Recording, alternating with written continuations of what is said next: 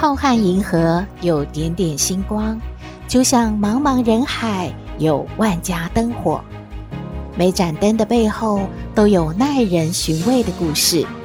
透过分享，连线星光和灯火，传递爱与希望。欢迎收听《小星星看人间》。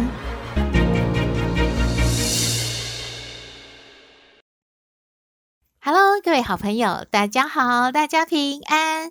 冬天过去了，春天就来了。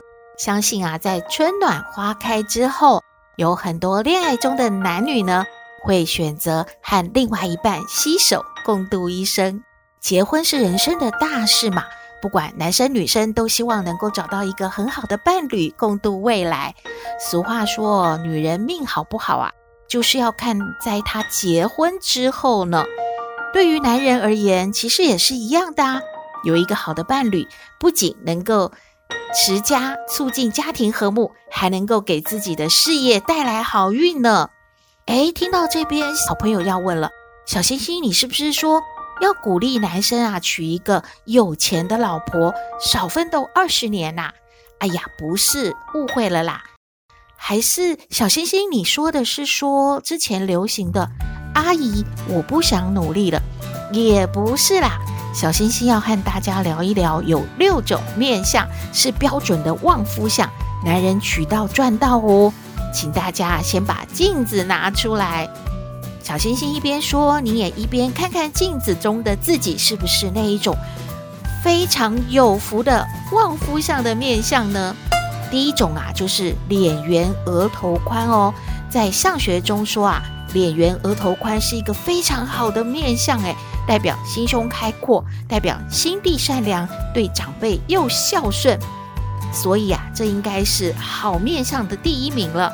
第二呢，是眼神清澈，眼神清澈代表就是眼中的血丝比较少，黑眼珠和眼白的颜色分明。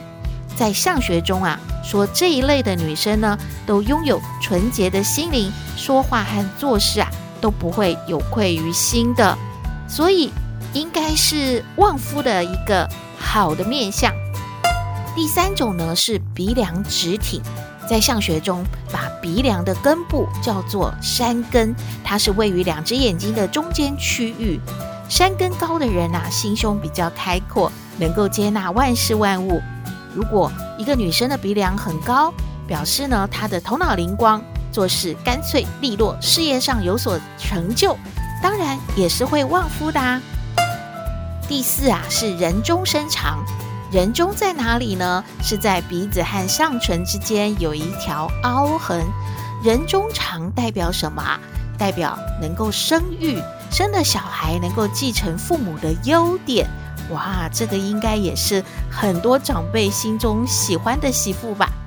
第五呢，是下巴圆厚，有些人说有双下巴看起来脸比较胖，不美耶，甚至还要努力的呢，要让自己的下巴尖尖的，好像比较有这种瓜子脸漂亮的脸型。其实啊，在相学中说。有双下巴的妻子是为家庭带来好运，是标准的贤内助诶，而且有强大的旺夫运，丈夫呢也很听话，所以夫妻之间是很少有争吵的哦。第六点啊，跟脸没有关系，是跟女性的手掌有关。如果女生的手掌厚实的话呢，通常都是很会理财的。主管家中的财务，在生活上也很勤劳务实，能够娶到这样的妻子，就能够让婚姻生活越来越好。大家看得怎么样啊？有没有发现自己就是那个超有福气的第一旺夫的美女呢？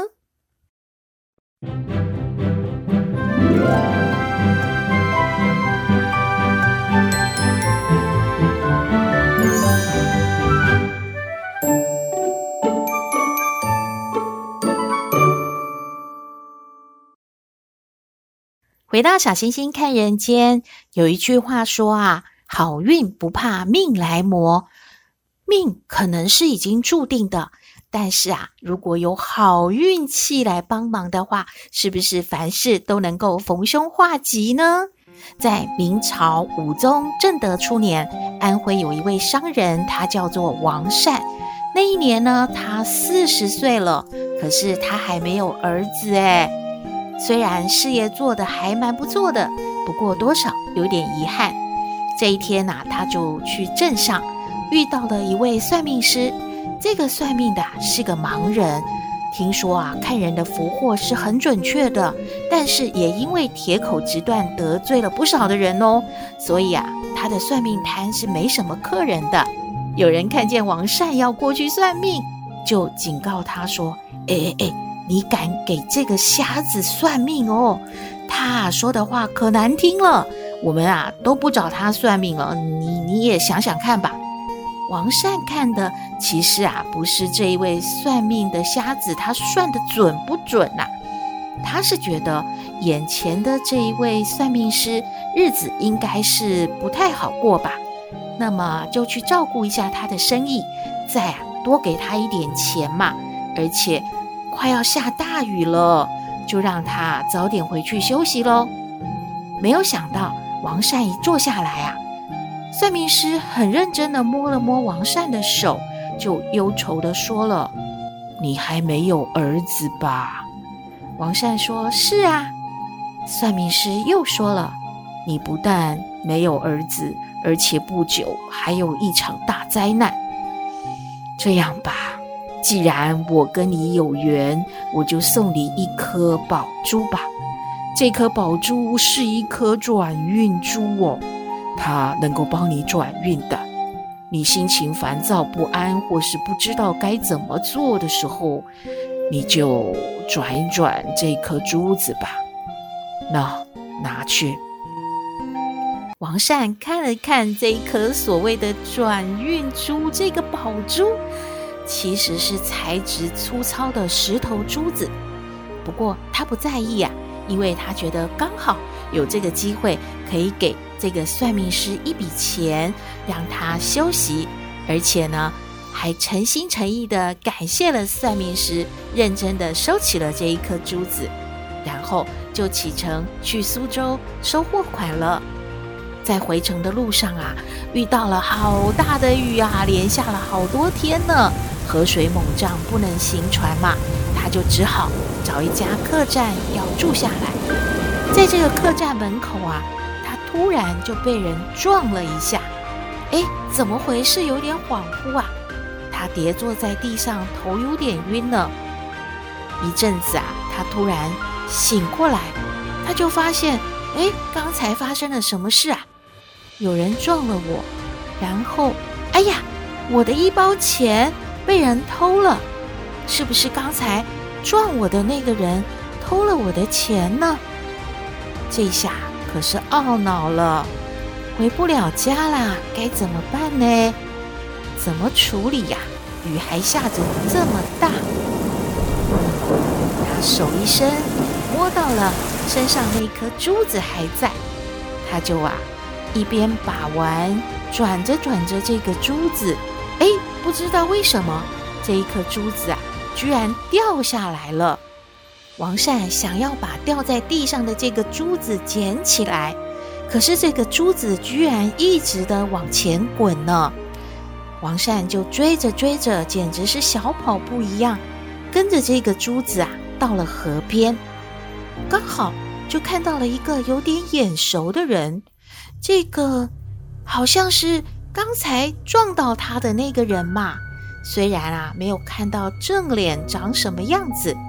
不过这身衣服是挺像的，可是王善没有想到，这个人一回头，他看清楚了，哦，是个妇人呢。这个妇人好紧张啊，他觉得王善是不是发现是他偷了他的钱呢？他赶紧啊，把这个钱袋子啊一丢，就丢给王善，然后转身啊就跳河了。王善。可紧张了，这这是干嘛？这是这是要轻生啊！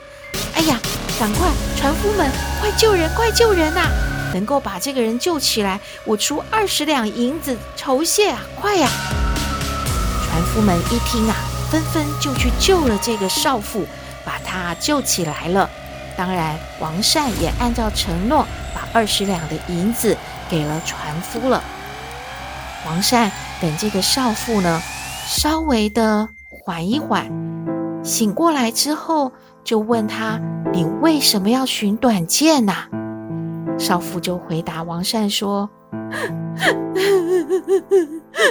我丈夫在外面做工，我在家养了一头猪，准备用来要还田租的。昨天我把猪卖了，不料我收到的钱都是假的银子。”我怕，我怕我丈夫回来会责骂我，再加上我家里真的是穷了没钱的，啊就偷了你的钱，可是谁知道你发现我偷你的钱，你追出来，我怎么办？我丈夫知道会打死我的，我太丢脸了，我不要活了，为什么要救我？让我死了吧！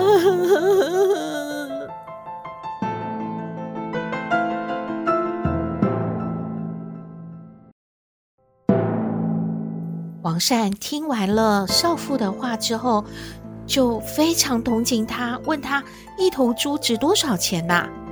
于是他给了这个少妇双倍的钱，让她安心的回家了。少妇回家，在路上就遇到了她的丈夫了。她哭着把这件事告诉了她的丈夫，可是丈夫很怀疑呀，会不会这个女人背着他做了什么坏事，还得到了这个奸夫给的一大堆的钱呢？就跟他说：“走，我们呐去这个客栈找那个什么大善人问个清楚。”可是到了客栈之后，王善已经关门睡觉了。丈夫呢就叫妻子来敲门，王善就问啊：“这么晚了，是谁呀？”少妇就说：“我是今天投河的那个女人，我来给你致谢的，你开门吧。”王善本来要起身的，可是不知道为什么他又摸到了这一颗珠子，于是他跟少妇说：“不行的，你是个少妇，我是一个外乡人，一个人在客栈。”晚上怎么能随便的见面呢？你快回去！如果一定要来，明天早上带你的丈夫一起来吧。哎，这个在外面的丈夫一听啊，疑惑就全部消除了，然后很诚恳地说：“我们夫妇都在这里，大善人快开门，我们来感谢你的。”王善一听，哎呀，这样就得赶紧起来了，披上了衣服啊，刚刚走到房门口。怎么听到轰的一声？原来呀，这一间客栈的房间因为被雨啊九淋之后啊，居然倒塌了，床铺已经被墙啊压得粉碎。如果他当时没有起床，肯定就要被压死了。王善真的吓坏了，没有想到捡回了一条命呐！隔天雨停了，他就赶紧的回家，又到了镇上，又遇到那个看相的算命师了。算命师就对王善说：“你先别说话，你一定啊是做了有大阴德的事情。我看你已经不一样了，不仅免除了灾难，而且你获得了不可限量的福报。那颗珠子现在真的属于你了。”你上次给我的钱呐，我也能安心收下了。好了，就这样。哎，王善还想要再问他点什么，这个算命师啊，转头就走了，不再跟他说话了呢。这是怎么回事呢？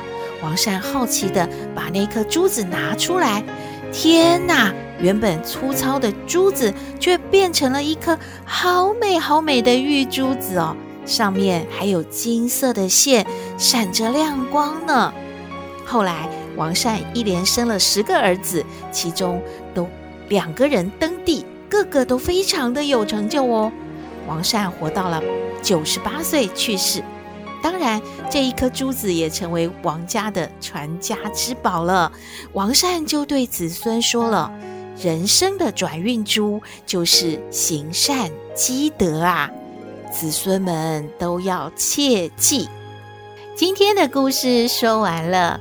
有一句话说：“人为善，福虽未至，祸已远离；人为恶，祸虽未至，福已远离。”希望您喜欢今天的故事，也欢迎您和我们分享您的感觉喽。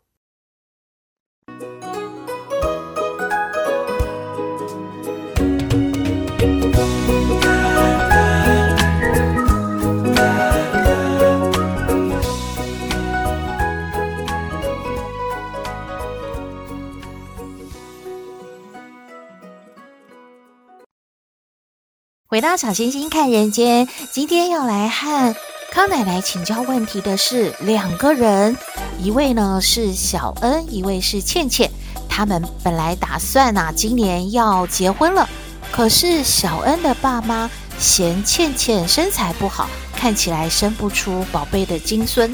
倩倩的爸妈呢，又感觉小恩的八字不好，他们去找算命的合过八字之后，发现。这两个人不适合结婚，他们呐、真的是好烦恼哦！来请教康奶奶该怎么办？我们来听康奶奶怎么说。嘿，大家好，我是康奶奶。上不知天文，下不知地理，不过你问我什么问题，我都能回答你。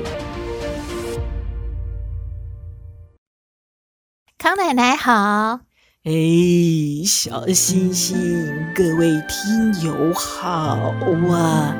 哎呀，小星星，怎么刚才你说的那布拉布拉布拉一串儿，感觉像是啊在说那个清朝的事儿啊？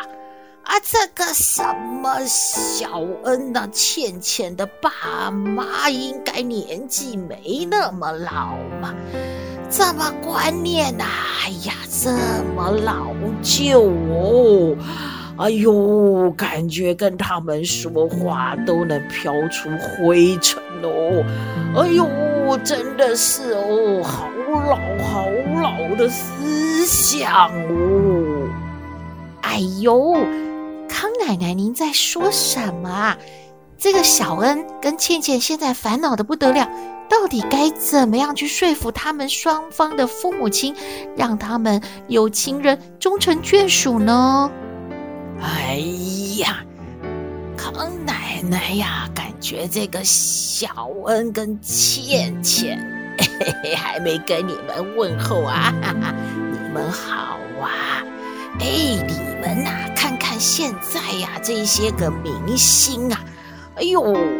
多么的开明简单呐、说结婚呐、两个人穿上牛仔裤，哎，到了户政事务所这个一登记就结了，哪那么多麻烦？哎呦，还要算命啊，还要这个看身材好不好？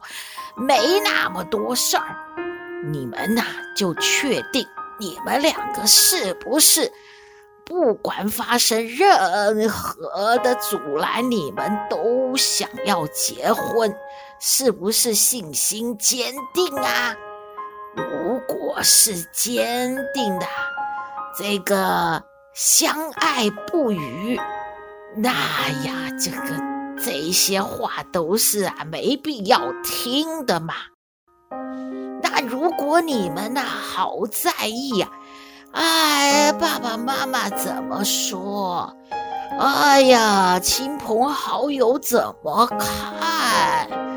哎呀，那别结婚了，那还听得完这一些什么意见的吗？康奶奶呀，给你一个最诚恳、最真心的建议呀，你们两个坐下来好好谈谈，要么就再看看，不急在现在结婚；要么就学那个电视剧教我们的嘛，先给他。怀个孙子，哎，这双边的父母啊，哪还会反对呀？不催着你们赶紧完婚呐！哎呦，康奶奶都不信喽！哎呦，康奶奶，你怎么乱教人家年轻人呐？这样好吗？这不是康奶奶教的，这是电视剧演的嘛？哎呀，就给小恩啊、倩倩参考了吼，拜拜啦！哎，这样可以吗？康奶奶的意见给小恩和倩倩参考喽。回到小星星看人间节目接近尾声了，我们来听星星喊话站。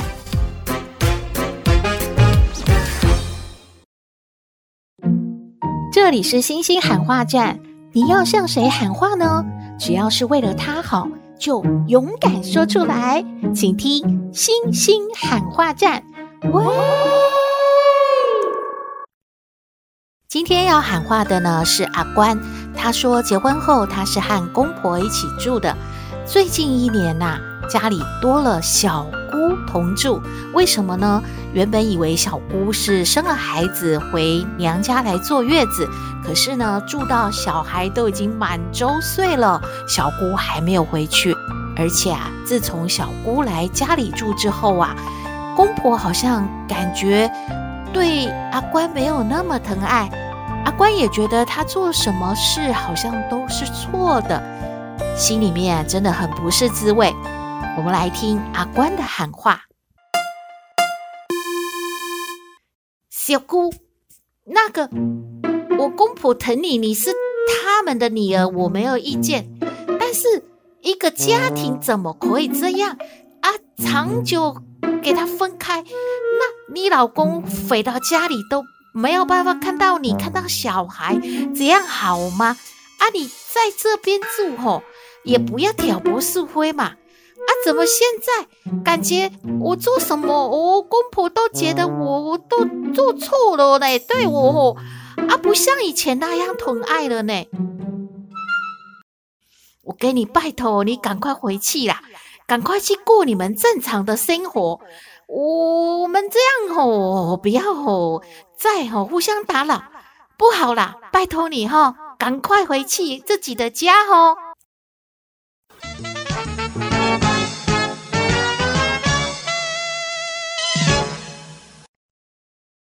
哎呀，听起来阿关真的是蛮生气的喽。希望啊，这个问题能够尽快的解决。今天的节目呢，就到这边了。您的任何意见建议，都欢迎您写信给我们。我们的信箱号码是 skystar 五九四八八 at gmail.com。